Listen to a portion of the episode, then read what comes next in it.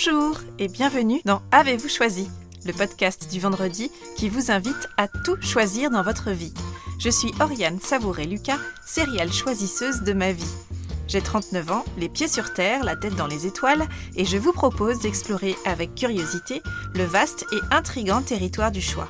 Cette exploration, je vous y invite à travers des réflexions, des questionnements et des ressources qui m'aident à choisir ma vie, ou encore à travers une conversation que j'ai eue avec une personne que je trouve inspirante sur la question du choix.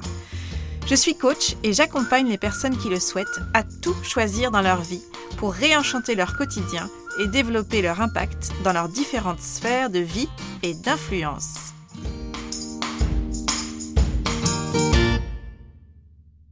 Aujourd'hui, je choisis de vous parler de l'audace de se lancer dans une nouvelle pratique, artistique ou sportive par exemple, sans se laisser paralyser par la vision idéale qu'on en a dans la tête. Je veux vous parler de l'audace de danser avec joie dans les chaussures du débutant ou de la débutante que nous sommes. Quand on débute, par définition, on fait ses premiers pas dans une activité et on fait preuve d'une certaine inexpérience. On avance vers l'inconnu on ouvre le bal du débutant ou de la débutante que nous sommes. Très souvent, on évalue notre travail de débutant à l'aune de ce que produisent les personnes qui ont une pratique confirmée et nous aspirons à ce degré de maîtrise. En tout cas, ce degré de maîtrise nous a donné envie de nous mettre à cette pratique. Et on mesure l'écart entre notre niveau et celui des confirmés, ainsi que tout le chemin qu'il nous reste à parcourir et tous les efforts qu'il reste à produire. C'est souvent là qu'intervient le découragement, qui entraîne parfois jusqu'à l'inaction. Alors parfois on entend quelqu'un dire Non mais ça sert à rien que j'essaie, j'ai pas ce qu'il faut pour y arriver. Sous-entendu, je pars avec un trop gros handicap et une forte probabilité d'échouer, de ne pas être à la hauteur de mon idéal. Le talent, c'est-à-dire une certaine facilité de départ à faire quelque chose, c'est une chose. On ne part pas tous sur un pied d'égalité. Par exemple, on a plus ou moins l'oreille musicale ou le sens du rythme, on est plus ou moins souple, on a plus ou moins le sens de l'équilibre, on sait plus ou moins s'orienter dans l'espace, on court plus ou moins vite, on saute plus ou moins haut, etc. etc. Et selon l'activité qu'on aimerait faire et maîtriser, on débute avec un certain avantage ou pas. Mais les gens qui réussissent doivent moins leur succès à leur talent qu'à l'audace qu'ils ont eue de se lancer et à leur entraînement pour atteindre le niveau d'aisance qui les satisfait dans leur pratique. Alors parfois, notre tendance au perfectionnisme peut nous paralyser. On veut commencer une nouvelle activité et on veut la maîtriser rapidement. Or, on perçoit très vite l'écart entre notre niveau de départ et celui d'arrivée espéré et surtout tous les efforts auxquels il va falloir consentir et s'astreindre et l'énergie qu'il va falloir déployer pour réduire cet écart. Et ça, notre ego n'aime pas du tout. Nous n'aimons pas l'idée qu'on ne va pas y arriver tout de suite et que ça va probablement commencer par cafouiller, par tout sauter, par chanceler, et que le chemin pourrait être plus long que souhaité pour être à la hauteur du niveau de maîtrise qu'on aimerait démontrer. J'ai été comme ça durant une période de ma vie. J'étais découragée à l'idée même de démarrer une nouvelle activité. Je visualisais le nombre d'heures à passer et la quantité d'efforts à fournir pour arriver là où je voulais arriver. Alors, résultat, je ne faisais rien ou pas grand-chose. Parce que l'objectif que j'avais en tête, c'était la performance parfaite. Et que je ne me sentais pas capable d'investir tout le temps et toute l'énergie nécessaire pour atteindre le degré de maîtrise que je voulais atteindre. Mais j'ai longtemps relégué au second plan une chose qui est essentielle, le plaisir. L'émotion, pour moi désormais, est plus importante que la perfection. En ayant en tête une idée parfaite de ce que je voulais arriver à faire, je ne faisais pas grand-chose, parce que j'avais envie de réussir rapidement, de produire un résultat concluant immédiatement. Je ne m'autorisais pas à être une débutante et je ne m'accordais pas le droit à l'erreur je me privais de l'audace d'apprendre doucement et de faire des progrès dans une discipline, et chemin faisant de vivre de belles émotions, d'éprouver du plaisir à pratiquer une nouvelle activité qui me plaisait, même si ce que je produisais ou faisais n'était pas parfait. Alors les enfants savent être de merveilleux débutants. Et ils sont d'ailleurs souvent de grands maîtres pour nous, adultes, quand il s'agit d'apprendre une nouvelle pratique. Avez-vous récemment observé un bébé apprendre à marcher? Je suis stupéfaite devant leur audace, leur détermination, leur implication pour progresser et pour y arriver. Ce bébé qui apprend à marcher, il apprend, il progresse, il traverse toutes sortes d'émotions et il parvient finalement à son but. Tout se passe comme si, en grandissant, la conscience des efforts à fournir pour atteindre nos objectifs nous paralysait, nous décourageait avant même de commencer. Alors en ce qui me concerne, je suis une perfectionniste en voie de guérison. Et j'ai mis du temps à m'autoriser à être une débutante dans de nombreux domaines.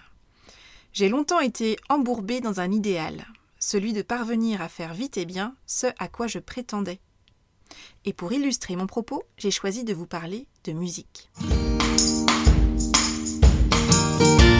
Depuis toute petite, la musique fait partie de ma vie. À 4 ans, je suis tombée sous le charme de la flûte traversière. C'était sûr, je voulais jouer de cet instrument, ou plus exactement, je voulais apprendre à jouer la mélodie de l'hymne à la joie de Beethoven, jouée par les flûtes traversières de l'orchestre d'enfants dans lequel je jouais du carillon. Et oui, il faut bien démarrer quelque part. Alors, dès que j'ai eu les bras assez longs pour tenir une flûte traversière, et ça c'est véridique, j'ai pu commencer l'apprentissage de cet instrument de musique. J'avais 5 ans et demi. J'étais tellement heureuse. Et à 7 ans, j'ai intégré le conservatoire et son cursus musical complet qui comprend la pratique de son instrument et le solfège. Le rythme était intense, j'apprenais vite, et on m'a proposé d'entrer au collège en classe à horaire aménagé, c'est-à-dire au collège le matin, au conservatoire l'après-midi. J'ai été reçue et les choses sérieuses ont vraiment commencé. Dans ces classes à horaires aménagés, nous étions tous très bons élèves et très bons musiciens, et il fallait veiller à le rester pour passer dans la classe supérieure. J'ai poursuivi avec intensité mon parcours musical et mon parcours scolaire, et j'ai ajouté à la pratique de la flûte et au solfège celle de la chorale, du piano et de l'orchestre. Mes semaines étaient bien remplies, et en fin de collège, la musique n'était plus un jeu pour moi. Ma pratique musicale était de plus en plus associée à un esprit de performance et de compétition qu'il fallait régulièrement confirmer et tout cela me dérangeait de plus en plus. Les enjeux étaient nombreux et mon plaisir de la musique s'était émoussé. La musique devenait synonyme de contrainte, voire même de peur pour moi. La peur de mal jouer, la peur de ne pas y arriver, la peur de décevoir. Alors en fin de collège, c'était pour moi très clair, je ne ferais jamais de la musique mon métier, et j'avais besoin et envie de vivre la vie classique d'une adolescente normale. J'ai donc choisi de ne pas poursuivre ce cursus en lycée à horaire aménagé et j'ai repris le chemin du circuit scolaire classique. Cela m'a amené une grande bouffée d'oxygène. J'ai poursuivi la musique au conservatoire pour finir ma formation en flûte traversière. En hippocagne, entre deux épreuves de concours blanc, j'ai obtenu ma médaille d'or à l'unanimité à la flûte traversière. J'étais heureuse et rageusement fière d'être allée au bout de mon parcours et de l'avoir terminé brillamment. Mais je me souviens surtout du soulagement que j'ai ressenti quand j'ai eu connaissance de mon résultat. J'avais atteint le bout du parcours et j'allais maintenant pouvoir souffler, mais plus dans une flûte. La transition, en fait, a été brutale. Du jour au lendemain, je n'ai plus touché ma flûte traversière. Pendant 15 ans, je n'ai dû jouer euh, de la flûte qu'une dizaine de fois, et toujours à la demande d'une personne, pour une petite représentation, mais je n'avais plus rendez-vous avec ma flûte, et cela ne me manquait pas. J'avais plaisir à jouer très épisodiquement pour une bonne cause ou pour des bons copains, mais la vie, les études, la vie professionnelle, la taille exiguë et la mauvaise insonorisation des premiers appartements ne laissaient plus de place pour ma flûte. Alors bien sûr, cette pensée m'attristait parfois, mais dans le rythme effréné de ma vie, je ne voyais de toute façon pas comment donner à nouveau à la musique toute la place qu'elle avait déjà occupée dans ma vie. Et un jour, ça m'a frappé. J'avais envie que la musique redevienne un jeu sans enjeu pour moi. Je voulais retrouver la joie de la petite fille de 5 ans et demi que j'avais été lorsque j'avais réussi à sortir les premières notes de ma flûte traversière. Après tout, j'avais choisi de jouer de la flûte traversière en écoutant l'hymne à la joie. Le plaisir de la musique pour moi, dans sa dimension ludique et joyeuse, passait par le chant. Je n'avais jamais euh, suivi de formation musicale poussée en chant, mais j'avais toujours chanté avec grand plaisir et on m'avait euh, parfois parlé de mon joli brin de voix. Alors j'ai décidé d'accorder du temps à cette envie de chanter. Je me suis mise à chanter avec joie dans les chaussures de la débutante. Un jour, Christophe, qui est un ami guitariste, m'a proposé de faire un bœuf à la maison et de tester quelques chansons guitare-voix. J'ai accepté avec grand plaisir. Et Christophe, c'est un musicien qui n'a jamais pris un seul cours de musique au sens classique du terme, et qui a un rapport très joyeux à la musique, qui pour lui est synonyme de rencontre et de partage. Alors au bout d'une heure ou deux de musique partagée dans la joie et la simplicité, Christophe m'a lancé Bon alors quand est-ce qu'on fait un concert? Alors à cette question, j'ai d'abord ri, hein, la bonne blague, puis j'ai vu qu'il était sérieux, joyeusement sérieux, mais sérieux quand même, et là je pense que j'ai littéralement changé de couleur. C'était totalement inimaginable pour moi, perfectionniste, qui avait l'habitude de la scène pour plein de sujets, mais pas pour chanter. Et surtout, monter sur scène, pour moi, ça voulait dire être hyper prête et hyper pro. C'était du sérieux, quoi. Alors je lui ai répondu quelque chose comme Ah non, mais moi je suis pas chanteuse, hein, je chante comme ça, je vais pas aller chanter devant des gens. C'était juste inconcevable. Je ne pouvais pas aller chanter sur scène. Je ne suis pas chanteuse, je chantonne comme ça, moi, dans mon coin. Pour se produire sur scène, il faut tenir la route. Je suis qui pour aller chanter devant des gens? Et blablabla, et blablabla. Alors ça a beaucoup fait rire Christophe, qui a réussi finalement à me convaincre d'un Mais si tu vas voir, on va s'amuser, puis ça va peut-être même plaire à ceux qui seront là pour nous écouter. Alors moi qui mettais tant d'enjeux dans le jeu musical, je venais de rencontrer mon maître pour mettre plus de jeux et moins d'enjeux dans ma musique. Et c'est comme ça que je me suis retrouvée sur scène pour chanter face à des gens en chair et en os pour le premier concert du groupe Swing Twice que nous avions créé pour l'occasion. De vraies personnes s'étaient déplacées pour venir nous écouter. J'étais dans mes petits souliers, j'avais l'impression de faire un grand saut dans le vide, et puis finalement on l'a fait. Alors notre prestation n'était pas parfaite, mais à travers nos chansons, nous avons transmis de l'émotion, de cœur à cœur. Depuis ce premier concert, on a renouvelé l'expérience et on se produit de temps en temps dans des bars. Ce n'est pas parfait, mais c'est joyeux, c'est simple, c'est exaltant, c'est vraiment un kiff total. Quand je chante pour les autres, je suis comblée et je suis remplie de gratitude par l'énergie et les douces paroles que je reçois en retour, par les mots de ces personnes qui viennent nous voir à la fin d'un concert pour nous dire combien elles ont été touchées et émues par notre musique. En concert, d'une certaine façon, je chante et je joue l'hymne à la joie. Pas le morceau, mais c'est cette intention que je déploie. Et ainsi la boucle est bouclée j'ai renoué avec le sens que je donnais à la musique lorsque, à 4 ans et des brouettes, l'hymne à la joie m'a fait l'effet qu'il m'a fait et m'a donné envie de jouer de la flûte traversière. Oh, et d'ailleurs, ma flûte a toute sa place sur scène lors de nos concerts de Swing Twice. J'en joue sur certains morceaux, et quel bonheur pour moi de renouer ainsi avec le plaisir de la musique sans chercher la performance parfaite. Longtemps, je n'ai pas osé faire ni montrer ce que je pensais ne pas maîtriser parce que ça risquait d'être imparfait. Et finalement, en osant me dévoiler avec mon chant, sans être une grande chanteuse, loin de là, mais avec l'intention de vivre et de partager des émotions, j'ai expérimenté dans l'action combien je préfère le plaisir, l'émotion à la perfection. Et combien je me sens mieux ainsi. Et grâce à cette aventure, qui s'étale, vous l'aurez compris, sur plusieurs décennies, j'ai appris la leçon suivante. Puisque je préfère l'émotion à la perfection, c'est à moi qu'il revient de veiller à toujours remettre du plaisir dans les activités dans lesquelles je m'engage. C'est précieux et c'est mon moteur pour que mes projets soient vivants, pour que je me sente vivante, pour que je puisse transmettre à ceux qui m'écoutent la mélodie de l'hymne à la joie.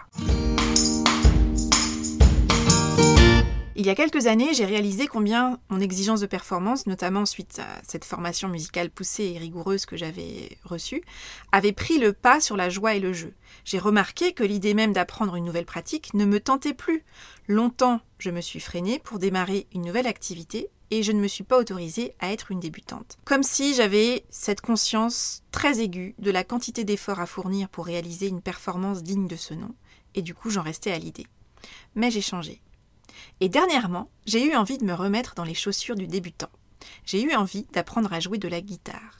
Ou plus exactement, j'ai eu envie d'apprendre à jouer Let It Be des Beatles à la guitare. Je n'ai aucune envie de devenir une grande guitariste. En revanche, l'idée de pouvoir chanter Let It Be et de m'accompagner à la guitare me réjouit. Juste pour le plaisir. Qui sait, peut-être qu'un jour je la jouerai en concert. Revenir dans les chaussures du parfait débutant, ce n'est pas toujours simple, surtout quand on est déjà un expert dans un ou plusieurs domaines. Il est, à mon sens, précieux de s'autoriser à être un débutant ou une débutante, d'accepter cette phase où on ne sait pas faire, où tout nous semble difficile, voire inatteignable pour nous. Ce nombre et ce degré d'exigence si élevé qu'elles font vaciller nos envies de se lancer sont littéralement un poison pour les débutants que nous sommes dans de nombreux domaines. L'antidote à ce poison Il faut commencer. Il faut commencer quelque part et il faut commencer tout petit. Mais il faut s'autoriser à être un débutant qui va progresser sans exiger de soi la perfection. S'accorder le droit à la marge de progression et avancer dans la joie. Donc, il faut commencer quelque part. Et vous Quelle est l'activité que vous aimeriez apprendre, mais que vous avez mise de côté ou que vous avez soigneusement rangée dans un coin de votre tête. Quelle est la partition que vous avez envie de déchiffrer? Quel est le sentier que vous avez envie de défricher? Apprendre l'italien? Apprendre à jouer du piano? À faire du vélo sans les mains? À jongler? À monter à cheval? À slammer? À faire du skate? Du surf? À danser le rock? À apprendre à nager? Alors peut-être que vous vous dites que c'est trop tard pour vous y mettre. Je crois pas, non.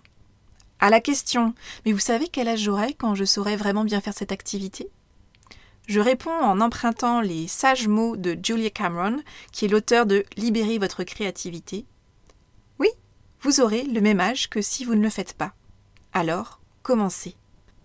Si c'est une envie qui est tenace et qui revient régulièrement vous chatouiller, je vous invite à l'honorer et à laisser tomber la vision parfaite du niveau que vous aimeriez atteindre, cette vision qui peut-être vous immobilise aujourd'hui. Et si vous vous lanciez, non pas avec cette exigence de perfection, mais avec tout simplement l'intention de progresser avec joie dans la pratique d'une activité qui vous tente depuis si longtemps. Je vous invite à commencer petit, comme d'habitude, et à découper votre envie en plusieurs actions, et à commencer par la première. Un premier petit pas pour que la joie de se lancer soit plus forte que l'effroi de se planter. Si vous voulez apprendre à jouer d'un instrument, quel est le morceau ou la chanson par exemple que vous aimeriez apprendre à jouer? Avez-vous repéré un professeur près de chez vous? Avez-vous la possibilité de louer ou d'emprunter un instrument? Peut-être même que vous avez cet instrument quelque part chez vous qui prend la poussière dans un coin et qui n'attend qu'une chose, être réanimé. Si vous voulez par exemple apprendre à faire du skate, quelle est la figure que vous aimeriez apprendre à réaliser? Et qui dans votre entourage pourrait vous la montrer et vous l'apprendre? Et si vous vous autorisiez à ouvrir le bal du débutant ou de la débutante que vous êtes? Alors, vous commencez par quoi? Voilà, c'est tout pour aujourd'hui. Vous retrouverez cet épisode sur le site oriansavoureluca.com. Si vous aimez ce que je vous propose et que vous voulez faire partie de cette aventure audio, je vous invite à vous abonner à la newsletter de Avez-vous choisi afin d'être alerté dès la publication d'un nouvel épisode. N'hésitez pas à partager votre enthousiasme par écrit en déposant un avis sur le site, sur la page Facebook Avez-vous choisi ou une constellation de 5 étoiles sur iTunes. Et à faire connaître Avez-vous choisi à celles et ceux qui vous sont chers et que l'idée de tout choisir dans leur vie pourrait réjouir. Je vous souhaite une belle semaine et je vous donne rendez-vous vendredi prochain pour un nouvel épisode. Et d'ici là, et si vous choisissiez tout